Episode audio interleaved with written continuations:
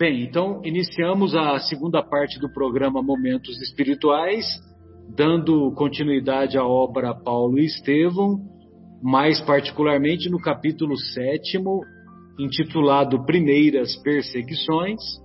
É, acompanhamos nesse capítulo é, a visita de Gamaliel na, na obra assistencial belíssima dos apóstolos de Jesus na Igreja do Caminho, ou a Casa do Caminho, como era conhecida. O Gamaliel ficou fundamente ou profundamente impressionado com, com a, a obra dos nazarenos de assistência aos desvalidos de toda sorte, de toda sorte, inclusive os leprosos que tinham um local próprio de acordo com, com o judaísmo, né, o Vale dos Leprosos, eles eram abandonados literalmente pela família, né, pelas famílias, e Era acolhidos vale naquela instituição. Pois não? Era Vale dos Imundos. Vale dos Imundos, exatamente, um, é um nome de melhor qualificação. Exatamente. E e aí então o Gamaliel ficou é, altamente impressionado, encontrou lá o Samônio, que era um, um, antigo amigo da época em que o Samônio era um grande proprietário e que frequentava é, habitualmente o, o Sinédrio e o templo lá de Jerusalém, e é, ele foi surpreendido com a com o fato do Samônio aderir aos princípios, aos ensinos de Jesus. E, mesmo assim, o Saulo, naquela sua inflexibilidade, que havia, que já havia é, visitado, já, já havia, ou melhor, invadido a igreja do caminho, a casa do caminho, com a finalidade de levar presos os principais líderes. E a intenção dele era, era prender o Pedro, o, o Pedro, o João, o Felipe e o Tiago, filho de Alfeu. O Tiago, filho de Alfeu, não foi preso porque o Saulo encontrou o Tiago ajoelhado lendo as escrituras sagradas. E só os israelitas mais fervorosos, mais fanáticos, é que liam a, as escrituras sagradas ajoelhados, ajoelhado. E dessa maneira, é, isso fez com que ele, Tiago, fosse poupado e não fosse levado para a prisão. Ah, mais mais para frente, nós vamos compreender que esse que essa atitude de Tiago foi importante para o equilíbrio das, das ações sobretudo da, da coordenação das atividades lá da Casa do Caminho. Bem, e nós vamos encontrar no transcurso desse capítulo é, o, o Saulo levou preso o Pedro, o João e o Felipe e e num determinado momento ele ele Saulo teve que é, definir qual seria a pena desses nossos irmãos que foram presos e que se encontraram certamente lá com, com o com o Estevão que já estava que já estava lá no cárcere. E num determinado momento, o Gamaliel vai se vai estabelecer um diálogo com Saulo e vai interferir para que Saulo não condene todo mundo à prisão. Inclusive, ele pede que todos sejam libertados, inclusive Estevão. E ele apela, inclusive, para o fato dele, Gamaliel, ter sido o tutor amoroso ah, dos tempos em que ele começou a estudar para o rabinato. E num determinado momento em que o Saulo se sente é, se sente inferiorizado porque a sua autoridade seria é, seria colocada num plano inferior, aí o, o Saulo, o Gamaliel diz para o Saulo, que inclusive num determinado momento, na primeira parte, o Bruno fez até essa colocação a respeito do, do orgulho, o Bruno deve se lembrar, né, Bruno? E toda, aí o Gamaliel diz que toda a autoridade é de Deus. Nós somos simples instrumentos, meu filho. Ninguém se diminuirá por ser bom e tolerante. Ninguém se diminuirá por ser bom e tolerante. Quanto à providência mais digna, cabível no caso, é conceder liberdade a todos eles. Então, o Gamaliel, graças a essa visita em que ele ficou tocado nas suas nos seus sentimentos mais íntimos, no reconhecimento do grande trabalho que os que os, os nazarenos estavam fazendo à frente da igreja do caminho, da casa do caminho, então o Gamaliel, com esse sentimento, ele intercedeu pela liberdade de todos. Infelizmente, para que a, para que a, a autoridade, entre aspas, do Saulo não fosse colocada num plano inferior, que porque se ele libertasse todos, é, ele poderia se sentir inferiorizado perante os seus pares no sinédrio, uma vez que ele havia sido inflexível até então. Então optou-se optou-se pela pela liberdade de Pedro e Filipe, pois ambos eram casados, ambos tinham família. É, foi optado pelo banimento é, como é que a gente fala quando uma pessoa vai é expulsa do país ou da cidade? Exílio. Entendi. Exilado, é. Foi, foi, foi exilado de Jerusalém. Então, o João, como era solteiro, foi exilado de Jerusalém, mas o Estevão, para infelicidade do próprio Saulo, porque ele não sabia quem era Estevão, ele não abriu mão da morte do Estevão. E não, não tendo aberto mão do Estevão, é, ele acabou decretando a morte do, do antigo morador de Corinto. Pois não, Bruno, fique à vontade, querido. Não, eu, eu só acho que o, você, você quis lembrar o, o termo exilado, né? João foi exilado. Eu acredito que não, não seja isso. Eu acho que exilado é quando a pessoa é colocada para fora, mas pode voltar, ela tem uma condição de voltar.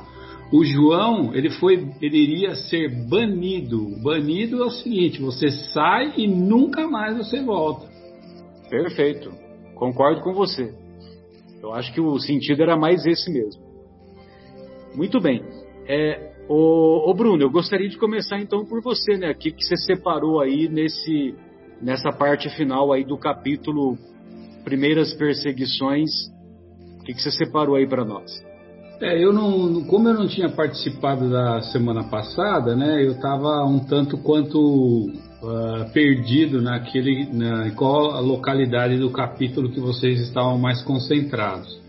Mas com essa colocação que você fez aí ficou mais claro e aquilo que eu tinha separado ele tem a ver com a, a minha primeira reflexão no programa a respeito do é, do orgulho, né? Porque quando a gente lê esse capítulo, a gente percebe aí, né, que em várias, em várias, é, vários parágrafos do capítulo, Emmanuel coloca é, certas características do, do Saulo, né? Então ele fala a respeito de impulsividade, ele fala de orgulho, ele fala de vaidade, né? Ele fala, inclusive, daquele orgulho que a gente falou no, no, no começo do programa, na primeira parte do programa, aquele orgulho é, de, de raça, né? Ele tem aquele orgulho é, por achar que é, o, o, fariseu, o judeu, ele é mais, é, ele é melhor, né? Essa que é a verdade, né?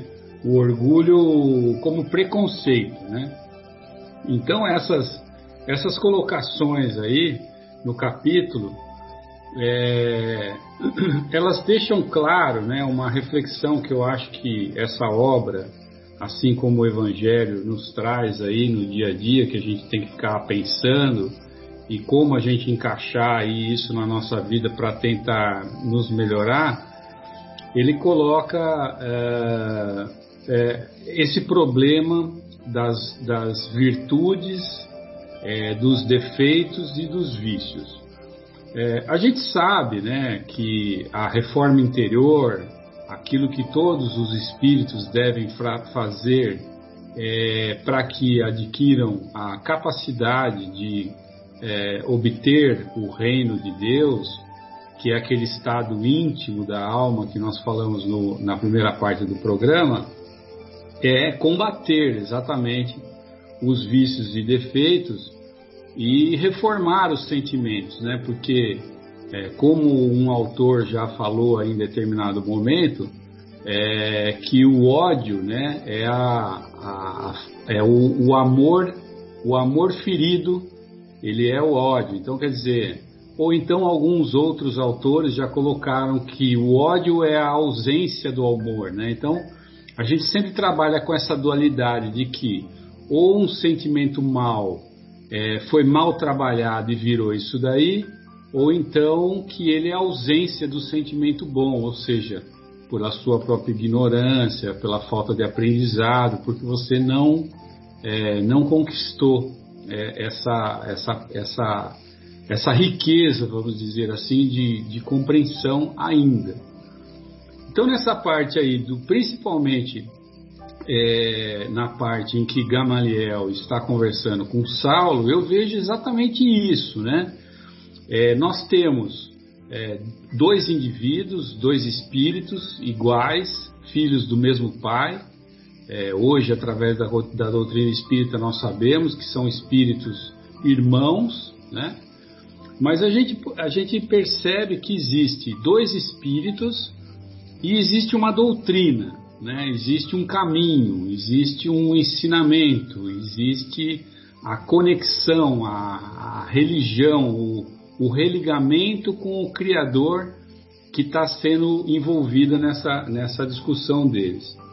O Gamaliel é um espírito que ele já consegue ver o que o Saulo ainda não está pronto para ver. Porém, o Saulo, nós sabemos que ele possui as qualidades, porque depois nós sabemos o futuro da obra, né? nós, nós já conhecemos lá na frente, nós já estamos olhando lá na frente o que, que vai acontecer na obra.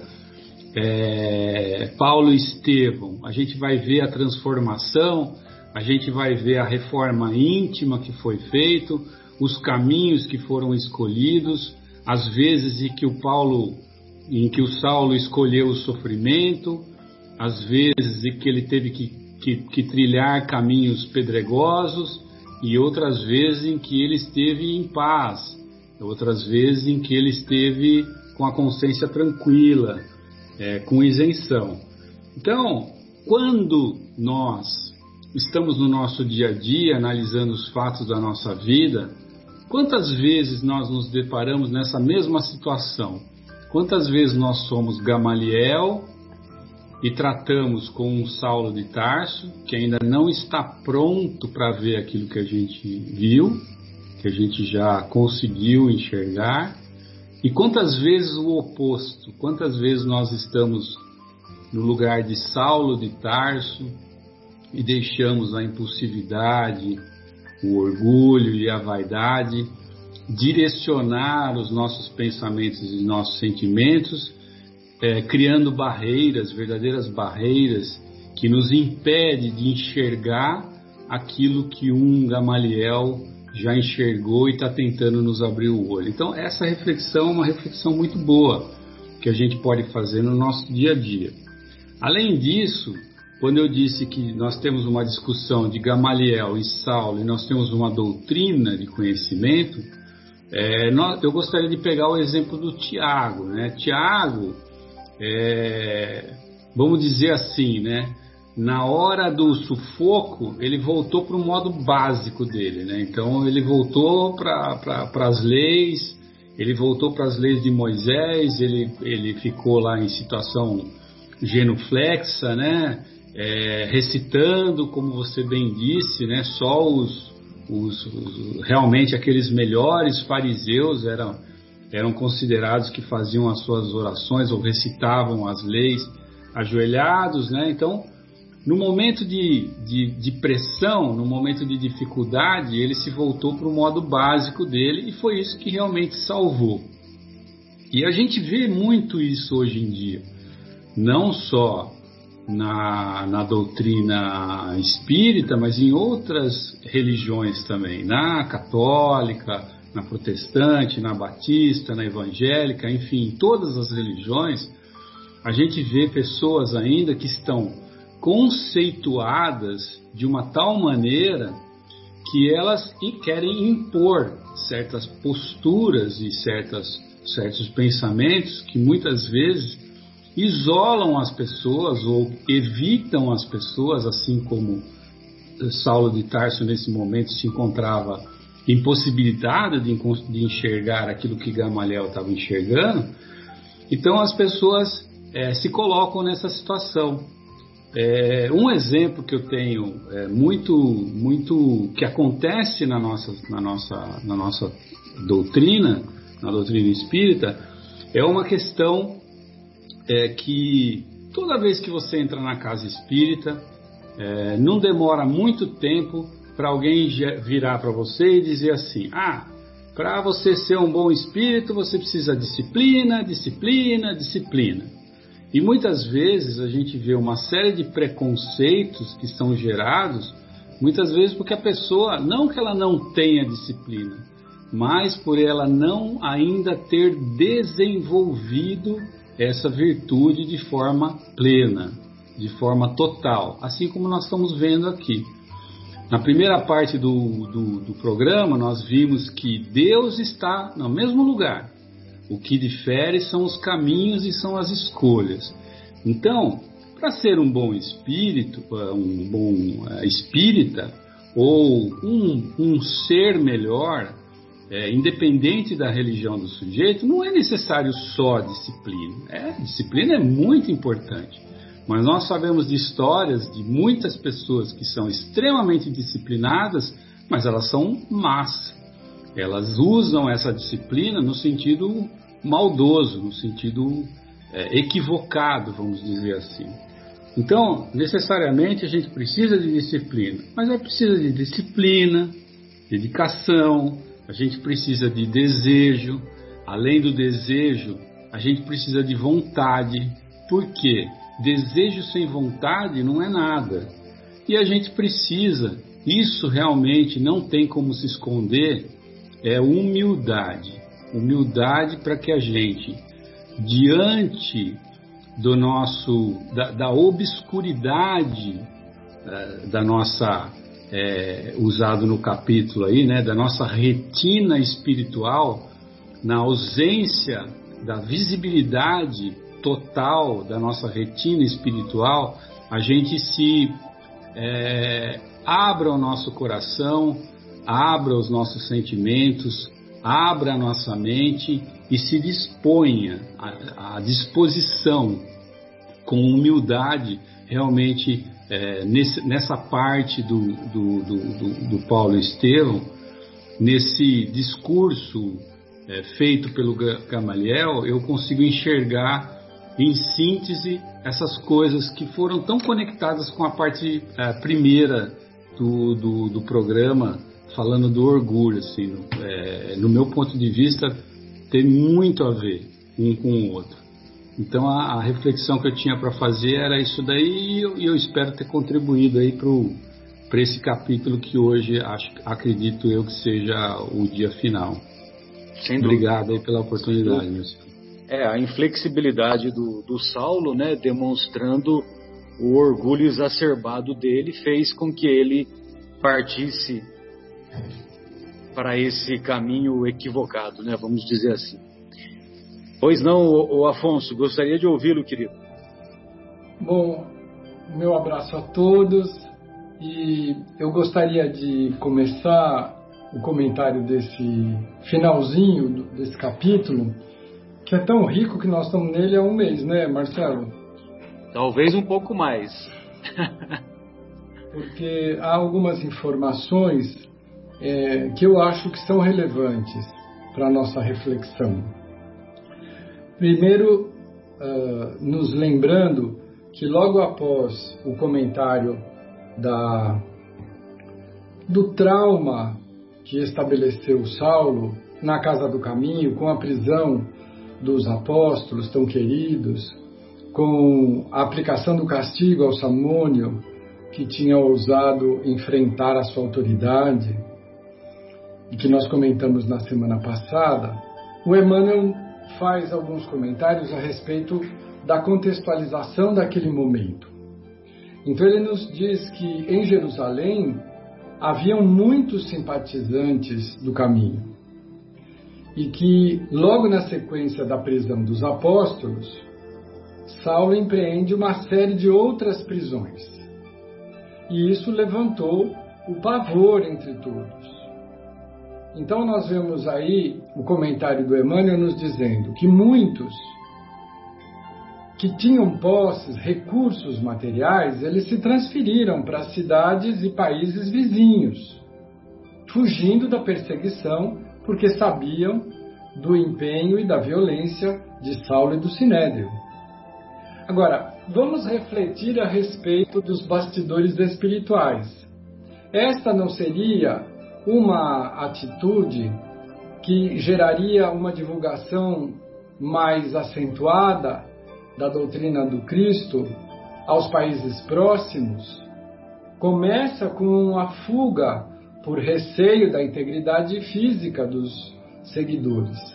Mas cada um desses seguidores vai plantar sementes de iluminação dos conceitos trazidos por Jesus. Olha que inteligência que está por trás de situações que uma leitura mais apressada vai dizer: olha, uma tragédia, saiu todo mundo correndo, quem tinha recurso foi. Como que o Cristo permite uma coisa dessa, né? Nós estamos tendo a demonstração de que a luz tira a luz da sombra. Por quê? Porque a luz conhece os nossos objetivos, os nossos intentos, o nosso modus operandi, o que nos motiva. O bom pastor sabe cada uma das ovelhas, conhece-nos pela voz, pelo nome. Ele tem uma radiografia perfeita de nós. Então, esta foi uma atitude que permitiu tirar da dor uma situação que iria uh, alcançar os objetivos aos quais trouxe o nosso mestre, o nosso planeta. Depois, é, o Emmanuel ainda comenta que muitos dos integrantes do próprio Sinédrio começaram a receber uma chuva de pedidos para a libertação dos apóstolos.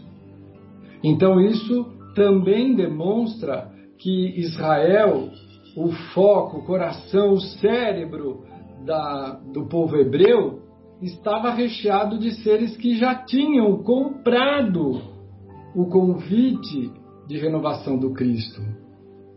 E eles resistindo, eles completamente empenhados em manter a sua autoridade temporal, ignorando os pedidos de, que foram feitos por aqueles que tinham coragem, né? E o Emmanuel ainda comenta que uma multidão de seres menos privilegiados, entre os quais aqueles que não puderam fugir e que eram aprisionados, passavam realmente pelos vexames dos interrogatórios completamente sem sentido, violentos, humilhantes. Mas estes seres pequeninos, que não tinham os recursos materiais, eram aqueles dotados dos recursos morais que fizeram com que os próprios algozes testemunhassem a elevação de princípio que os motivava a todos. Porque eles deram o testemunho no momento mais difícil, que era o testemunho da própria vida física, suportando dor, tortura, humilhação. E isso foi fazendo com que as certezas, entre aspas, dos equivocados, dos encantados com as transitoriedades do mundo fossem caindo. Bom, muito bem. Isso foi relato do Emmanuel para que nós tivéssemos a certeza de que nós não estávamos lidando com um focozinho da casa do caminho. A, a, a proposta de Jesus já tinha se é, infiltrado no coração de muitos israelitas. Né? É, na sequência, nós vamos ver a própria situação do julgamento desses apóstolos que foram presos na casa do caminho. E no dia desse julgamento, o Saulo encontra toda a, a nata lidera, que liderava o Sinédrio reunida. E entre eles o seu mestre, o venerando Gamaliel, né? que era um rabino representante da ala moderada dos fariseus. Era essa escola de Saulo. Interessante, né? Nós já comentamos que não é por acaso que Saulo entra para a escola rabínica de Gamaliel. E que Mas, exercia uma autoridade moral sobre ele, né? Sim, sem dúvida. Gamaliel era uma pessoa profundamente respeitada na comunidade. E o único que se dignou a ir visitar o caminho. E que nós vamos nos lembrar que recebeu uma cópia das anotações de Levi e que ficou muito impressionado com o Samúnio. Bom, é, é essa criatura que o Saulo encontra lá já pronto para executar a, os integrantes todos da Casa do Caminho, que ele julgava ser uma atitude muito importante, cortando os líderes, ele deixava o, os, o movimento sem liderança, portanto, a, esmo. Né? Era uma, uma atitude muito inteligente, uma estratégia louvável.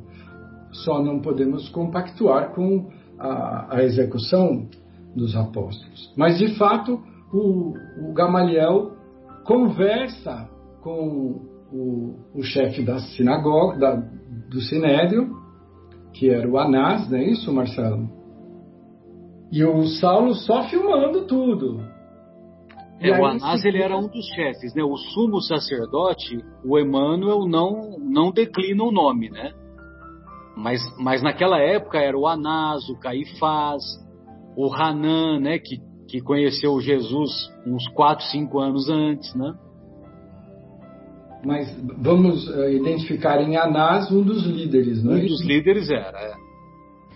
Então o Gamaliel, o próprio Gamaliel, chama Saulo em particular. E aí ele joga todo o peso da sua autoridade moral sobre ele. E diz exatamente isso: olha, você não vai precisar atender outros pedidos meus, porque eu estou me afastando, eu já conversei com Anás, ele sabe que eu vou pedir clemência, porque ele pergunta em primeiro lugar qual era a sentença que Saulo ia propor, e era a, a morte. E ele se recusa a aceitar. Ele diz: você não pode fazer isso porque.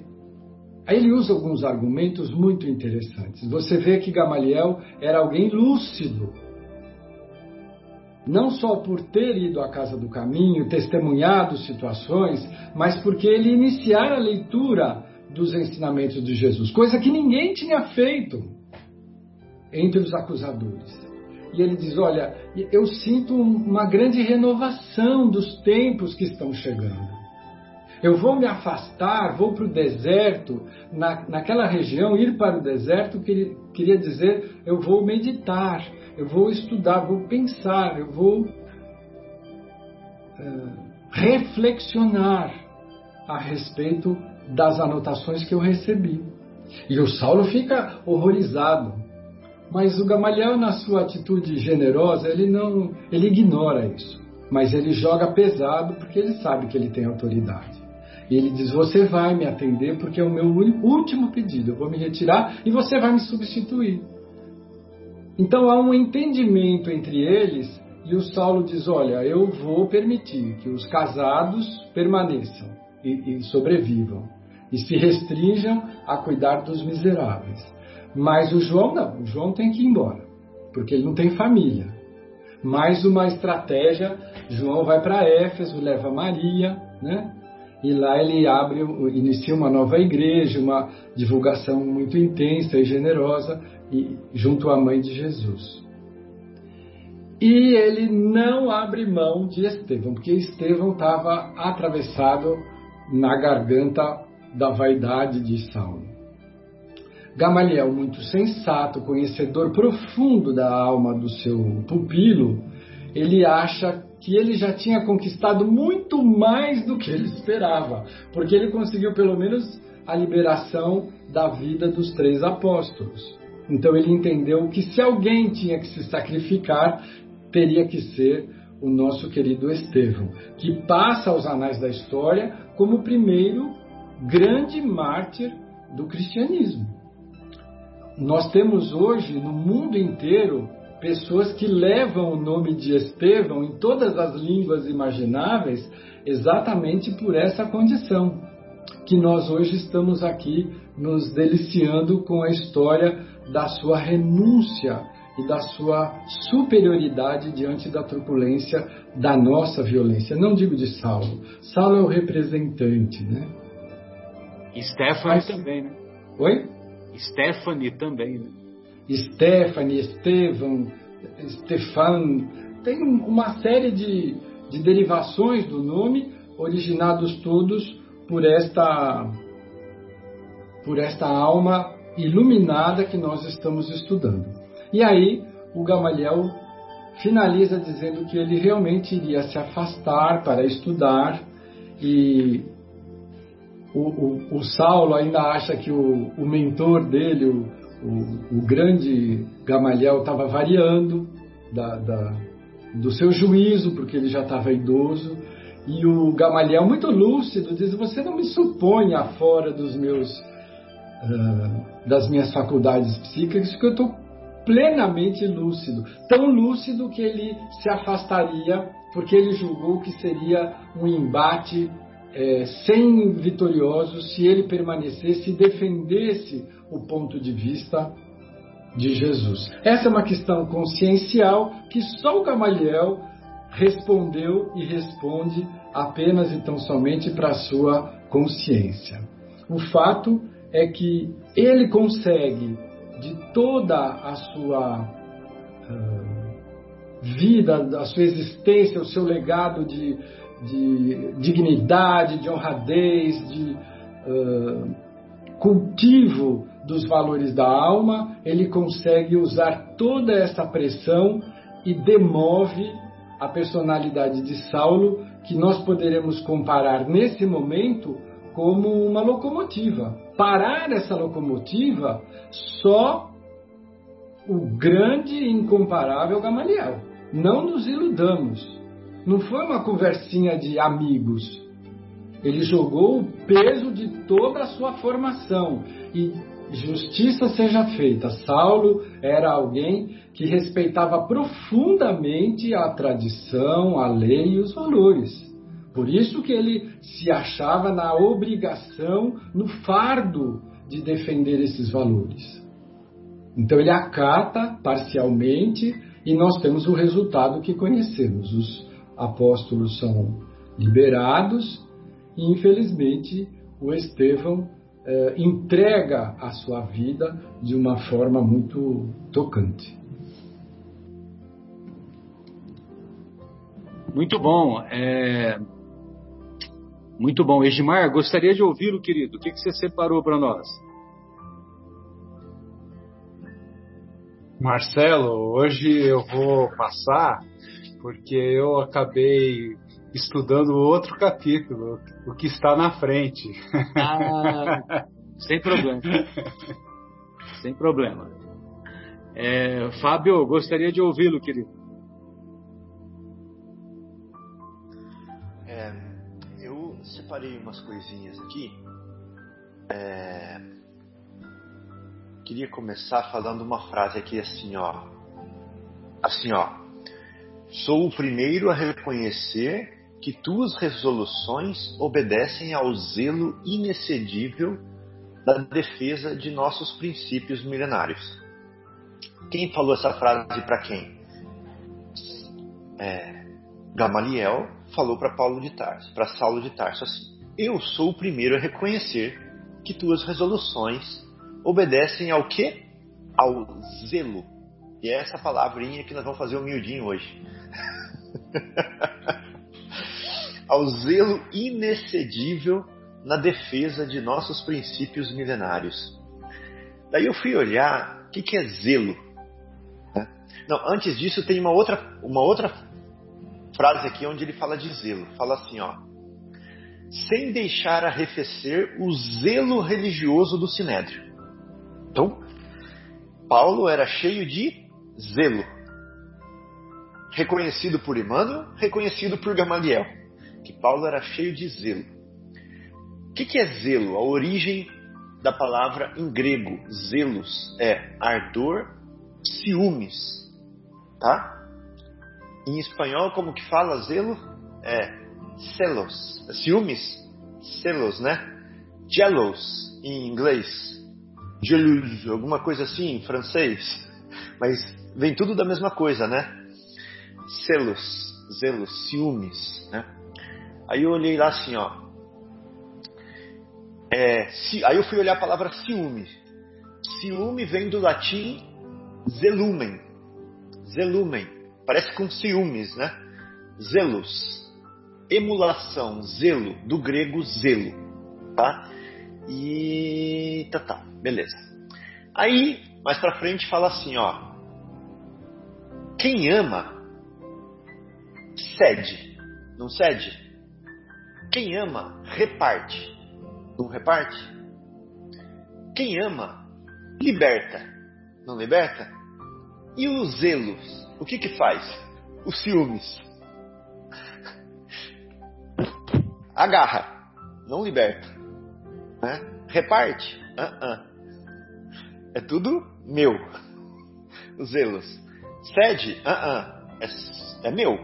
Não cede. Então, é, o zelo aqui, ele está é, voltado para quem? para mim. O amor está voltado para quem? Para o outro, né? E é interessante porque qual que foi o primeiro estudo, a primeira parte do programa de hoje? Que o problema, o pecado original era quando está voltado para mim, né? O voltado para mim era o problema. Eu sou o centro. Eu sou o centro de tudo. Eu quero conhecer o bem e o mal para eu ficar igual a Deus. Não é verdade? Então, esse é o problema. Então, o ciúmes tem a ver com isso. O zelo tem a ver com isso, que é o para mim. Eu, eu sou o mais importante. Aí nós vamos ver aqui assim, ó. Fala assim, ó.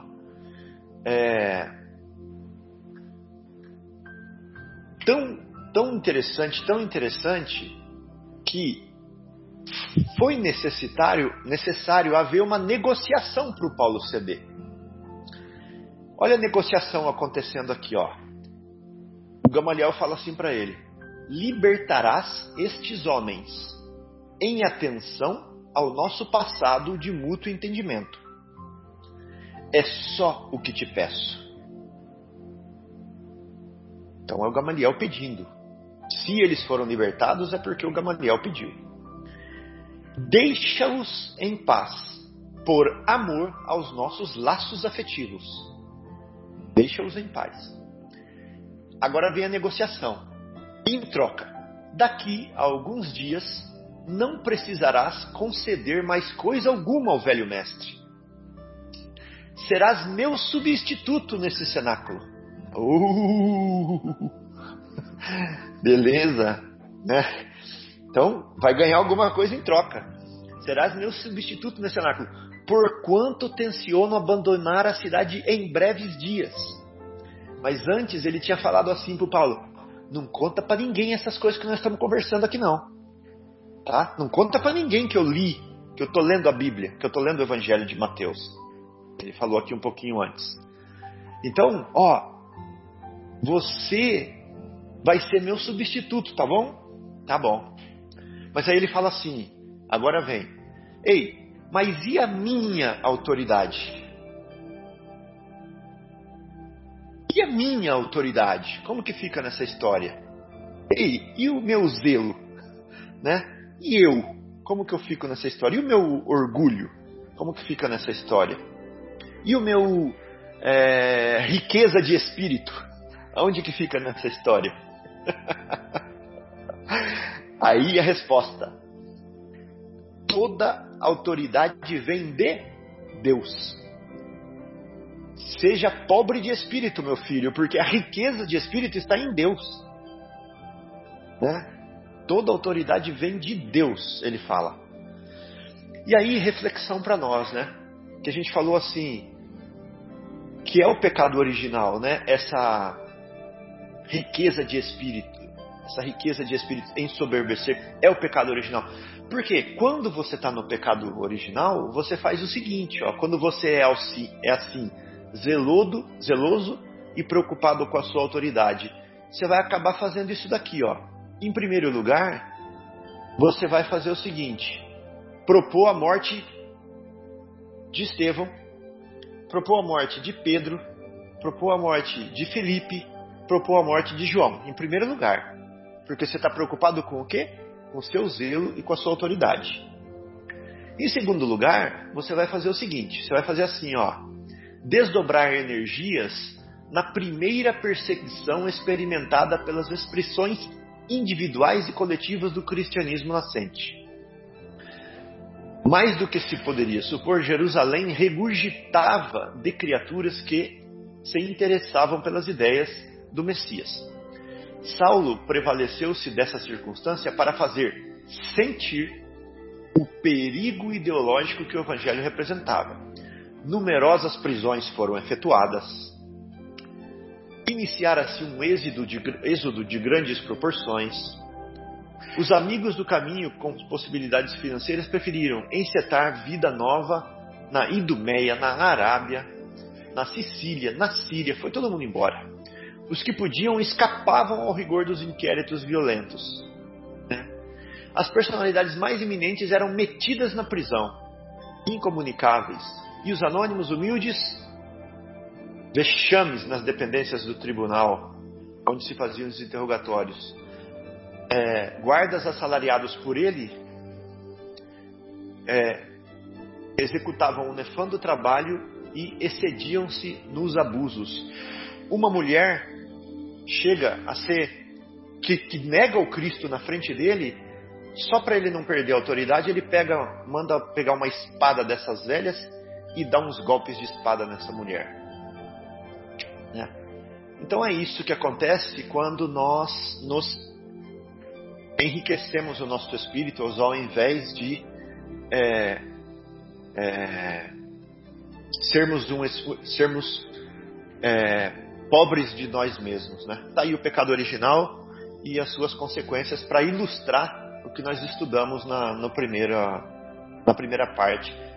Como parece que é sempre coincidência, né? Mais uma vez está aí é, a espiritualidade mostrando para gente. Muito bom, beleza. Bela analogia. Ô Adriana, gostaria de ouvi-la, querida. É, eu, eu, eu tinha anotado aqui basicamente tudo isso que vocês já colocaram, né? O, eu anotei aqui a fisionomia do Gamaliel abatido, né? Quando ele chega lá o dia do que que estavam sendo julgados, iam ser julgados, né? O Pedro, o João e o Felipe, né? O Emmanuel descreve ele com um abatimento, né? E também fala ali é, que o Saulo, quando viu ele conversando com o sacerdote, sabia que ele já tinha uma tendência a ser mais tolerante e generoso, ou seja, da mesma forma que o Gamaliel conhecia profundamente o Saulo, o Saulo também conhecia profundamente o Gamaliel, né?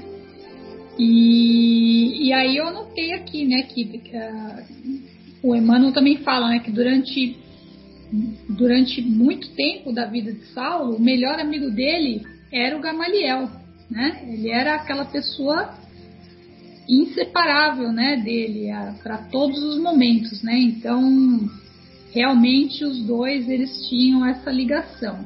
E quando o, o Gamaliel conversa com o Saulo pedindo pelos pelos presos ali, né, para eles serem é, libertos, ele fala, né, estou falando a um filho espiritual, ou seja, ele realmente pega pesado ali, como falou Afonso, né, trazendo esse laço afetivo que unia eles, né, e, e ele sabia que uh, dessa forma ele poderia tentar evitar, talvez que todos eles fossem uh, punidos, né?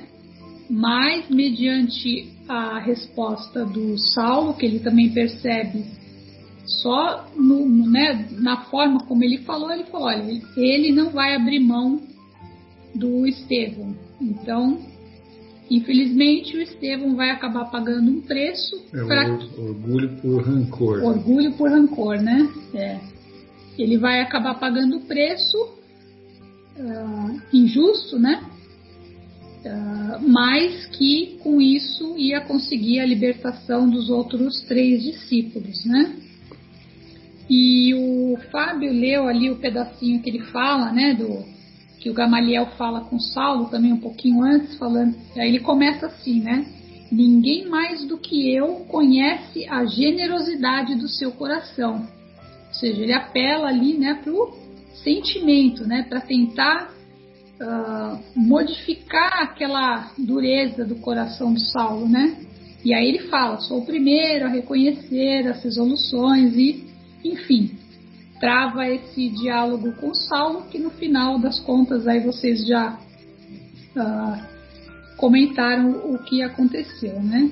E realmente eu anotei também essa parte que, que chamou atenção, que Gamaliel no final fala, né? Toda autoridade é de Deus. Nós somos simples instrumentos. Ninguém se diminuirá por ser bom e tolerante. É, essa não é só para o Saulo, né? Essa é para todos nós, né? Porque realmente eu acho que quantas vezes a gente fala isso e interiorizar isso na nossa vida, com certeza a gente também vai vai estar tá se tornando uma uma pessoa melhor, né? Transformada. E eu entendi aqui também que o, o, o Gamaliel, ele, em algum momento ele, dessa conversa que ele está tendo com Saulo, ele fala que ele está sim lendo o Evangelho né, do, do Galileu. E aí ele fala: presinto grandes transformações em toda parte. Então, realmente, tudo bem que ele fala: olha, estou falando com um filho espiritual, espero que você não comente isso com mais ninguém, mas você vê que ele realmente fez uma coisa que até então uh, quem do lado de lá ia fazer isso, né? Pegar, aceitar o evangelho né, do, do, dos galileus e ler e se propor a ir para o deserto, refletir e pressentir essas transformações, né? Então realmente é o tal do, do terreno já preparado, né? E que mais que eu marquei? Bom, acho, acho que é isso. É, realmente é, é emocionante ver uh, como os, as nossas emoções, né?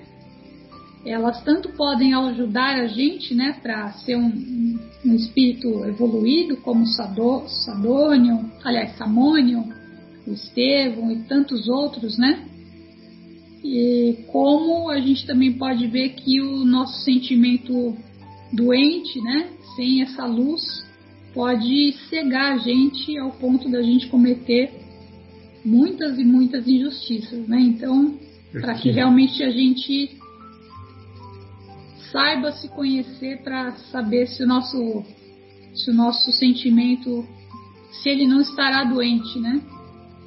Para a gente poder tratar dessa saúde do nosso coração. É isso. Beleza, Adriana. Maravilha, querida. Ô, Folharine, o que, que você separou aí para nós, querido? É, eu acho que é um time de muito bem organizado essa equipe, porque eu curiosamente, também é, trilhei o caminho do Afonso, do, da Adriana, do Bruno, de comentar justamente a conversa a, a, que, que Gamaliel tem com Saulo agora, diferentemente da que ele teve com Samone, que eu fiz um comentário a semana passada bem rápido sobre esse assunto, que aqui ele, ele assume, ele assume Jesus. Lá com Samone, ele fala que tinha que ter a prudência para não confundir os sentimentos do povo, atento ao cargo oficial que ele ocupava. E eu ainda comentei, né?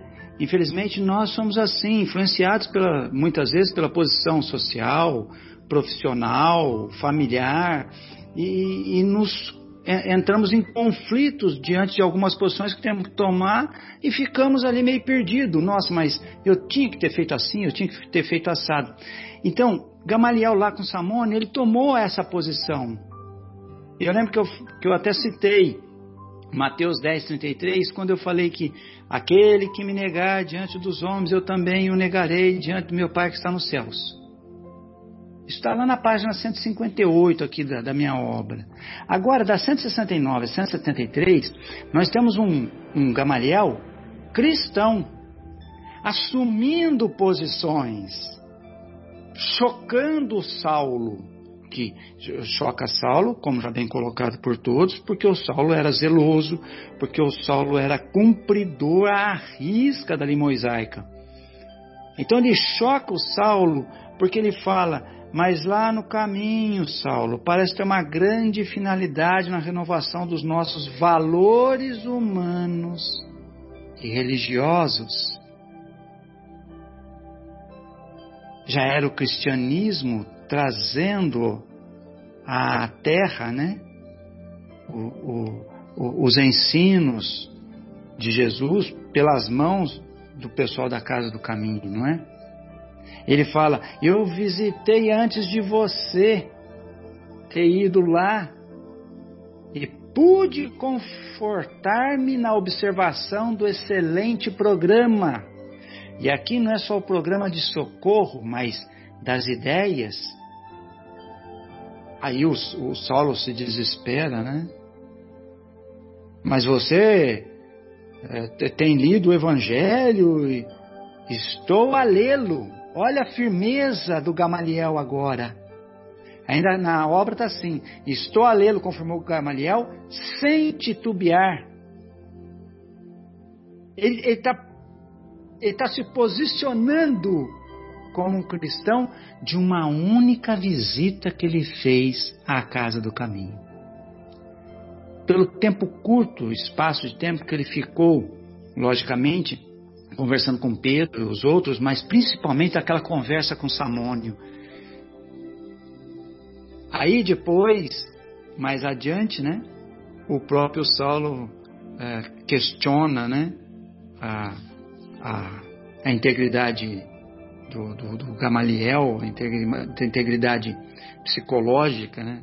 E ele responde, né? Não me suponhas mentalmente debilitado. Aí ele fala assim, ó. Compreendo o escândalo que se levantaria em Jerusalém se um rabino do Sinédrio modificasse publicamente as convicções mais íntimas. Mas é preciso convir que estou falando a um filho espiritual e expondo sinceramente o meu ponto de vista. Faço-o tão só, olha, para defender homens generosos e justos de uma sentença iníqua e indevida. Quem estava dando a sentença iníqua e indevida? O próprio Saulo. Ele está falando diretamente para ele. Ó oh, filho, você está no caminho errado. Lógico que está tomando cuidado de falar com palavras que pudesse dar a vitória a ele, Gamaliel, na libertação dos quatro que já seriam condenados, né? Porque o, o, o Saulo já havia pedido ah, o apedrejamento, né? E ele fala ainda: não precisa se preocupar em com que falar com o sumo sacerdote, não. Eu já falei para ele que eu vou pedir a clemência. E logo mais adiante ele falou: oh, não me leve a debater contigo, porque eu vou pedir a clemência. E aí ele acrescenta mais à frente um pouquinho, como já citado, toda a autoridade é de Deus. Quando o Saulo questionou, mas é a minha autoridade, né? Toda a autoridade é de Deus. Nós somos simples instrumentos, meu filho. E aqui eu, eu aproveito para tornar aquela questão da lepra que eu falei, né? Lógico que nós não desejamos lepra para ninguém, muito menos para nós mesmos. Mas nós somos instrumentos da misericórdia divina. E é a misericórdia divina, volta a frisar, que nos permite ter corpos sadios nessa vida. Triste será retornarmos e vermos o nosso passado nas telas do repeteco lá no plano espiritual. E aí ele continua: ninguém se diminuirá por ser bom e tolerante. Então eu anotei justamente esta passagem, que vai da 169 a 173 aqui na minha edição, essa conversa do, do Gamaliel, que é outra conversa de, de, de, de, de rara beleza, de profundidade de ensino do Gamaliel, que aqui ele não teve a, aquela, aquele, aquele, ele não precisou ter aquele cuidado que ele teve que ter lá na casa do caminho com Samônio. Aqui ele se abriu e olha, ele estava começando a ler o, os escritos de Mateus que havia sido dado para ele por Pedro. Ele não sabia ainda os escritos todos, mas ele notou a idade, a maturidade dele na visitação, deu a ele toda essa essa grandeza de visão do que era a casa do caminho, do que é Jesus, quando toca a vida de alguém, como tocou do amigo e conhecido dele, Samônio. Então eu vejo assim, ele aqui se abriu realmente, como ele fala aqui, né? Estava falando com um filho de coração, né? De espírito, né? Um filho espiritual. Ele, ele, ele mostra o verdadeiro Jesus por Saulo. Lógico que Saulo, é, compenetrado nas leis mosaicas, não conseguiu entender, mas a entender a Jesus, mas entendeu as razões de Gamaliel e acabou pedindo então a absolvição de Felipe, de João e de Pedro, né? O que já foi uma grande vitória do Gamaliel, mesmo com a negociação, como bem colocado, né? Por todos aí que já comentaram, a negociação que ele fez. Ó, oh, tô indo embora, você vai ficar no meu lugar. Mesmo com essa negociação, ele estava buscando a vitória e a liberdade daquelas pessoas, como ele bem colocou, de uma sentença iníqua e indevida. Aqui Jesus não vai negá-lo, porque ele foi grande o bastante, né, para reconhecer Jesus, para o maior perseguidor de Cristo na terra, que foi Saulo. Era essa a, a parte que eu também tinha anotado, e, e friso, como todos os outros, um capítulo maravilhoso, de, de, de muito ensino, de bagagem espiritual enorme. Fantástico, fantástico. Linda obra, lindo capítulo. Em todos Obrigado, gente. Em todos os sentidos. Então, pessoal, só para desfechar aqui, né, que o nosso tempo está tá, tá se completando, é, quando ele diz assim, ninguém se diminuirá por ser bom e tolerante. Deus se torna Deus se torna menor por ser por ser bom e tolerante conosco? Deus se torna menor por nos dar tantas e tantas oportunidades? E não estou nem falando de reencarnações, né? Estou falando na mesma encarnação, né? Quantas e quantas oportunidades nós temos todos os dias, todas as semanas, todos os meses e assim por diante. Bem, pessoal, então eu gostaria de, de me despedir e agradecer a valiosa contribuição de todos, sem exceção, com belas e profundas reflexões. Muito obrigado, Bruno, Adriana, Egimar, Folharine, muito obrigado, Fábio, muito obrigado, Afonso, e da minha parte, Chao.